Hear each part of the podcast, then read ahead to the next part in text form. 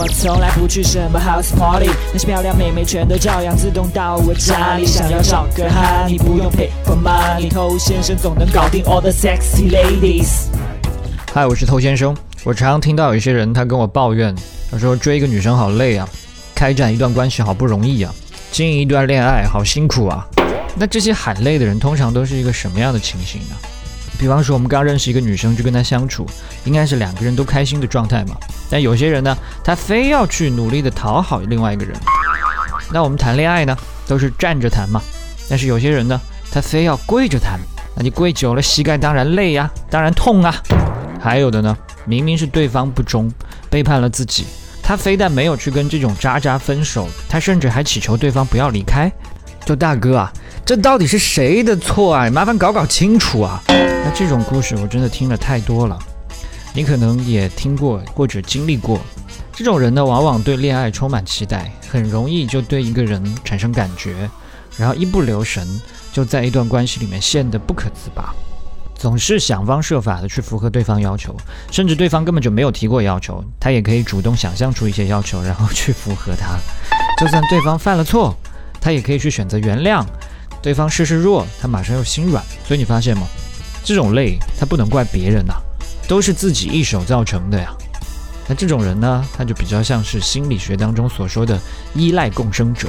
什么是依赖共生者呢？他们有一些特点，比方说非常依赖一段关系，很需要通过一段关系才能找到自己的价值啊。我有女朋友，我被人喜欢，我就比较厉害；如果没有，我就觉得自己很 low，一无是处。那这种心理呢？他往往在遇到一个很糟糕的对象的时候，他也没有办法去放弃，因为他放弃之后，他又害怕自己变得什么都不是了，他还是会去担心他会不会喜欢我，他会不会抛弃我。男女关系仿佛成了人生中的救命稻草。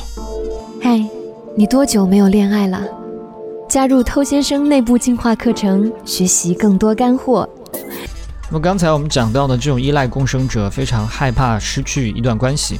所以往往呢，会用一些讨好的方式去留住对方，忽略甚至于牺牲掉自己来取悦对方，最后就越来越没有底线，越来越任凭他人的摆布。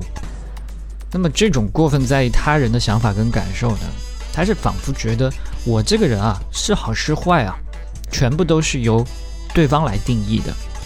对方喜欢我，我就是好的；对方不喜欢我，我就是坏的。重心全部都在别人身上。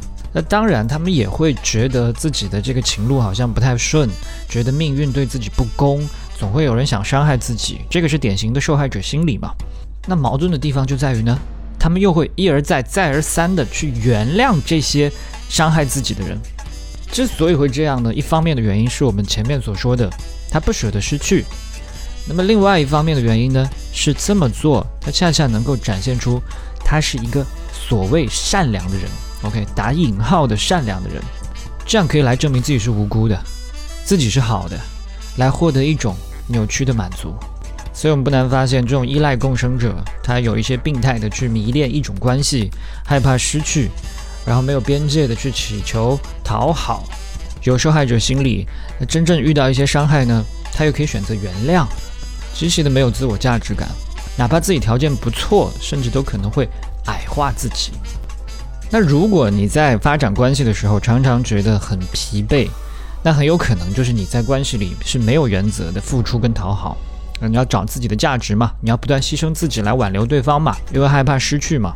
你如果总是去渴望一段关系，希望通过它来找到自信，那通常来说，它会让你的自信变得更加崩塌。然后呢，还没有勇气放下，越来越害怕一个人生活啊，就算对方是人渣，我也要继续过下去。那如果你的情况跟我今天这一集讲的非常像的话，请你一定要警惕，因为这种情况非常容易被人利用控制。如果你还没有被控制，那说明你运气比较好啊，你现在碰到的人还比较善良。但即使你遇到善良的人，你在这段关系当中依然不会过得快乐，往往会不断的恶性循环。你要摆脱这个恶性循环，首先你要做的第一步，你就是要认清楚，这是一段孽缘，这是不值得的，这是扭曲的。而且是你自己创造了很多让他伤害你的机会，然后两个人一起来联手炮制了这个人间惨剧。尽管这个悲伤的氛围还挺令人陶醉，是吧？所以意识到这是一段孽缘。另外，不要忘记你是一个独立的个体，你是个活生生的人，你是有选择的权利的。你是愿意在一段孽缘当中苟且偷生，不断的失去自我，越来越腐烂，还是说你要找回自己的勇气，离开这个悲剧的漩涡中心，独立的去成长，找到更适合自己的伴侣呢？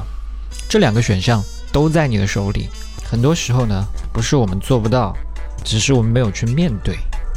我以前说，在爱情里过分努力的人，下场往往都很惨。